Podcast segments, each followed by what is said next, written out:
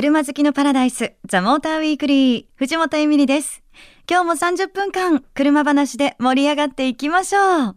さあ、まずはメッセージからご紹介したいと思います。えー、こちらは茨城県の青柳さんからいただきました。ありがとうございます。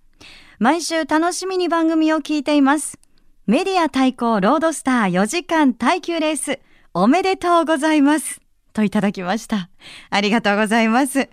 え番組ステッカーはゲットできませんでしたが、表彰式後に桂さんにサインをいただき、とっても良い一日でしたよ、というメッセージ。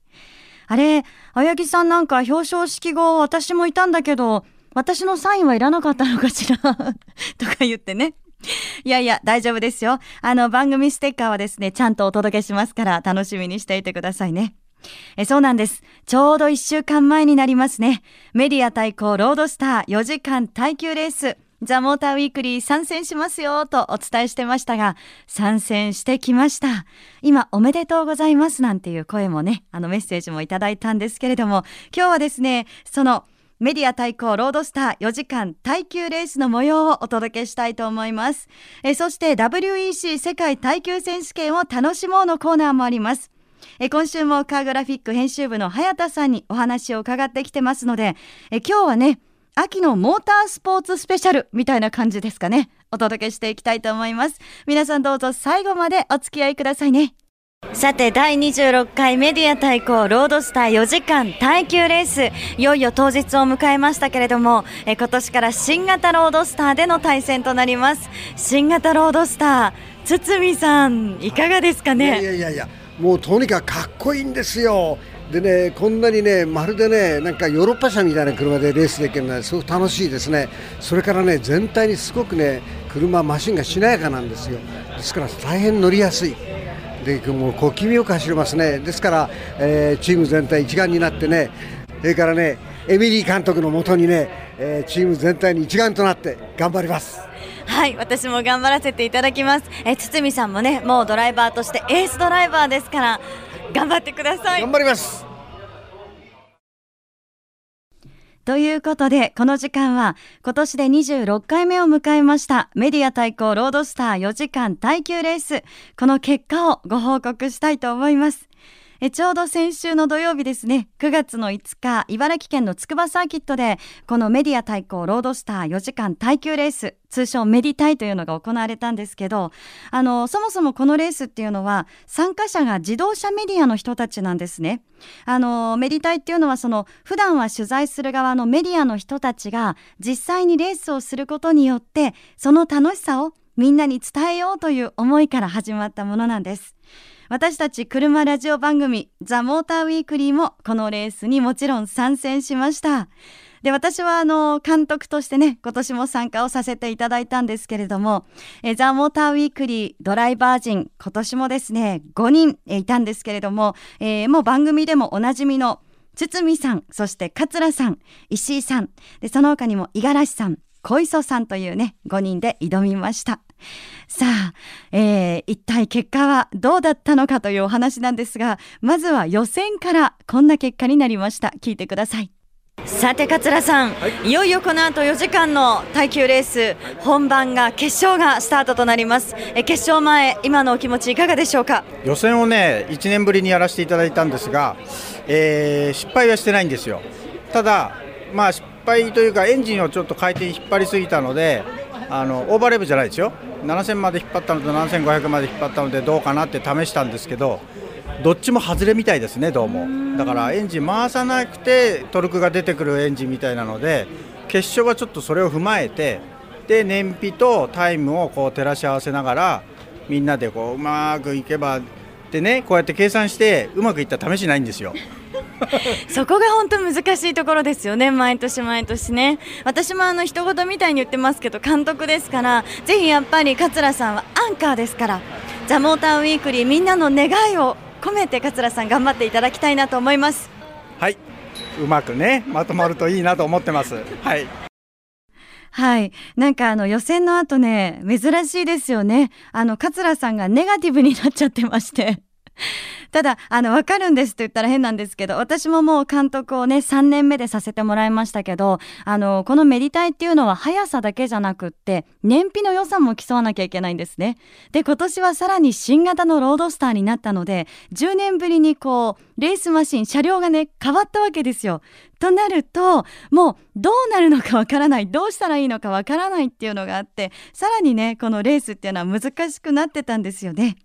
さあ、ということで、ザ・モーターウィークリーいよいよ決勝を迎えまして、こんな結果となりました。ただいまレースが終了しました。そしてザ・モーターウィークリー、なんと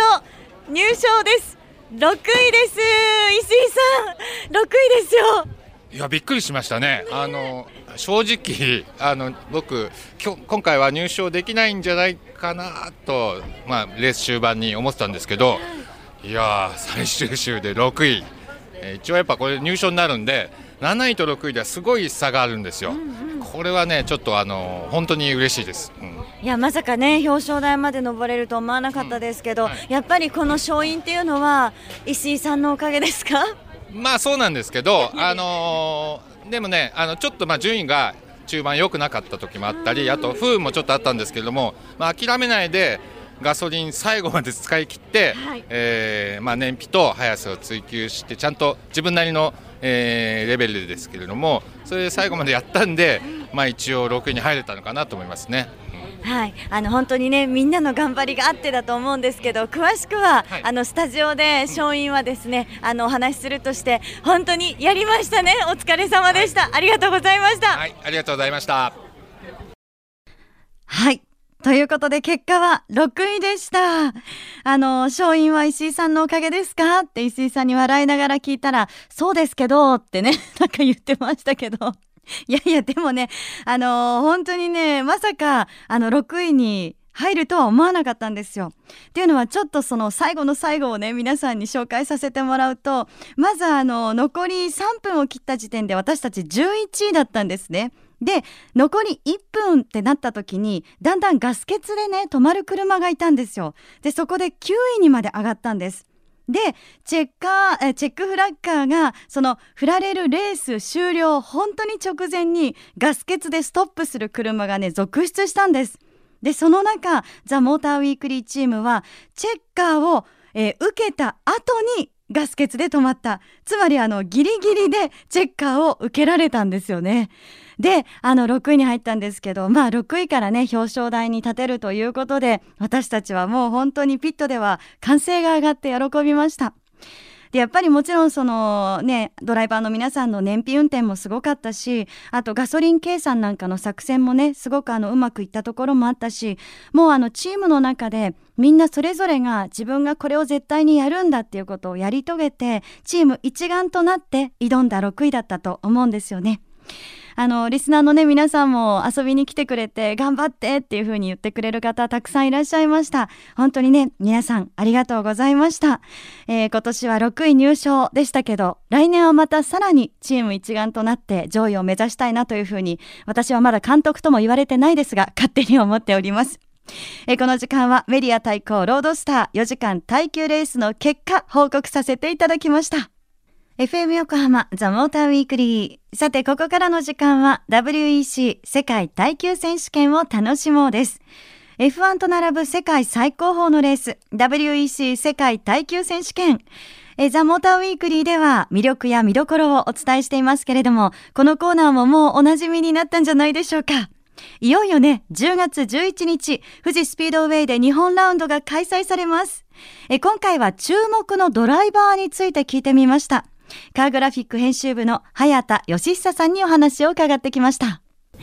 早田さん、今回は WEC の注目ドライバーということで、はい、よろしくお願いします。します本当にね、あの LMP1 に参戦しているドライバーさんっていうのもうみんな注目されてると思うんですけど、はい、私やっぱりあの元 F1 ドライバーのマーク・ウェー。バー、ちょっと最近注目してまして、そうきましたか、えー、なんかニュルブルクリンクでもね、うん、やっぱりすごく調子がいいのかなってそうですね、意外に思われるかと思うんですけど、実は彼、WEC、ウェックは初勝利だったんですよ、この間のニュルブルクリンクが、ええ。それまでいろいろレース中にせっかくいいところにいながらクラッシュしてしまったり、今年のルマンなんかは、うちのチームメイトだったんですけど、木端無視でペナルティーを食らってしまって、それで2位に下がってしまったっていうような経緯があったんですけども、ようやくこのニュルブルクリンクで、初優勝を飾ることができたんでうんしかもポルシェはいい感じで今 上がり調子ですから、ねえ。富士では当然台風の目はい。だと思います。なってきますよね、で聞いたところによるとそのマーク・ウェバーって F1 で初めて優勝したのもニュルブルクリンクだったって聞いたんですけど、藤本さん本当素晴らしい。素晴らしい。全くその通りで。なんかそれを考えた時に、うん。富士が得意なドライバーさんっていうのもやっぱいるのかなと思ったんですけど、ん。そのあたりどうですか、やっぱりまずねぜひ頑張ってほしいっていうのは中島和樹選手、はい。トヨタ TS040 ハイブリッドを乗って。で実際あの過去を振り返ってみると2012年の第1回大会から13年14年と全部実はトヨタ勢が優勝しているのがウェック富士の特徴で、えー。おそらくトヨタとしては今年も是が非でもっていう部分は多分にあると思います。そうですよね、うん。ホームコースだけにね。全くおっしゃる通り。だから和樹選手はね、普段以上におそらく静かに燃えて富士に現れてくれる静かに燃えて、はいはいなるほど。でとなるとやっぱり富士っていうのはこうアウディには日本育ちのドライバーもたくさんいますよあね。のその和樹選手と同じぐらい富士では負けたくないって思ってるそのドライバーの方たちが例えばスーパーフォーミュラであるとか日本の GT で育ったブルマ・トレリュエ選手アンドレ・ロッテラ選手それからロイック・デュボル選手この3人が今アウディに実は席を置いてますんで、はい彼らも絶対富士は落としたくないし負けたくないって気持ちはとっても強いと思います。はいはい、だそのお三人にもちろんファンの方はその辺はよくご存知だと思うんで、もう大注目で皆さんしてくださると思います。はい。で最後に早田さんが個人的に気になっているドライバーがいると伺いました。あのとってもこれ女性ファンの方にあの申し上げたいんですけども、はい。LMP2 クラスの、えっとシグナテック・アルピーヌというチームに所属しているネルソン・パンシティアッシーさんというフランス人のドライバーの方なんですけど、はい。この方がねあの男の私がよろめくぐらいねまあ綺麗な男の子で もうね私はこれ彼がレーシングスーツをはだけてるところの写真を拝見したんですけどまあこれがねもうねどうしようっていうぐらい綺麗で。ぜひ、もう女性ファンの方はちょっとパドックにいらして、ええ。パンシーティアッシーさんの一挙手一投足をご覧いただければなあなんていうのも今日お伝えできればと思って参ったんですけど、あ、はいわかりました。なんか今ちょっと早田さんの喋り方も変わったような気がしましたけれども、注目ですね。なんかムービースターみたいだということなので、女性の方もぜひ注目してほしいなと思います。えそしてパトリック・デンプシーさん、アメリカの俳優ですけど、彼もね、WEC に出てて富士にも来るということなので、あの女性ファンにとっても、女性が見ても楽しい、もう最高ですね。ね、うん WEC 富士になるんじゃないかなと思います。はい。もう相変わらずですよね、早田さん。見るところ絶対、なんかこう、早田さんならではのところがありますけど、いや、これで見に行きたくなったよっていう女性の方もいらっしゃるんじゃないでしょうか。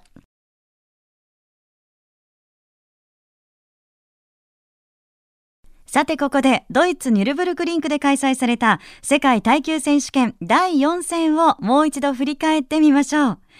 世界耐久選手権 WEC がドイツニュルブルクリンクで開催されるのは初めてのことで、監修は6万人以上が詰めかけました。ポルシェ、アウディの地元であり、トヨタもレース拠点がドイツ・ケルンにあり、どのチームも負けられない戦いです。決勝に先立ち、8月29日に行われた予選では、ポルシェ919ハイブリッドの18号車がポールポジションを獲得。2番手もポルシェ17号車と919ハイブリッドがフロントローに並びます。ルマン24時間の後、WEC 後半戦に向けて新しい空力パーツを採用したポルシェは、このニュルでも速さを見せつけました。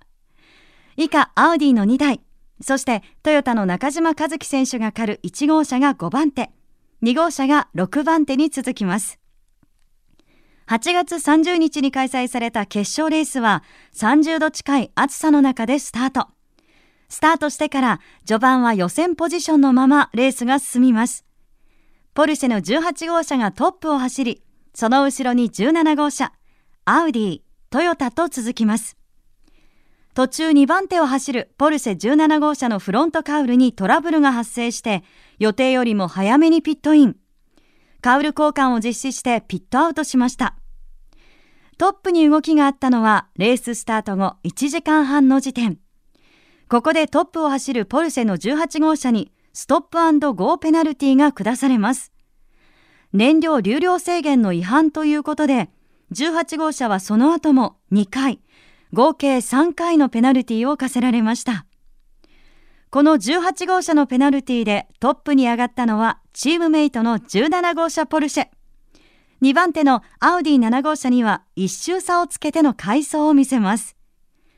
えそしてレース終盤はペナルティを受けた18号車ポルシェの追い上げが見ものでした。残り2時間を切ったところで18号車はまず3番手のアウディ8号車を抜き、その後残り1時間あたりからポルシェとアウディの2番手争いが激しくなります。アウディ、ポルシェ、アウディの三つどもえでの2番手争い。8号車アウディがスピードを見せて2番手の座を奪いますが、その後ピットインによって再び18号車のポルシェが2番手へと浮上しました。トップの17号車、そしてペナルティを跳ねのけて2番手まで挽回した18号車の2台のポルシェ919ハイブリッドは、その後はアウディを寄せ付けずにワンツーフィニッシュを飾りました。ポルシェは前戦ルマンに続いての連勝で、17号車に乗るマーク・ウェーバーは、今回が WEC 初勝利となります。フロントカウルのトラブル、そして3回のペナルティでもワンツーフィニッシュ。ポルシェの強さが際立ったレースだったと、現地で取材していた早田さんも驚いていました。世界耐久選手権次戦第5戦は9月19日にアメリカで開催されます。お楽しみに。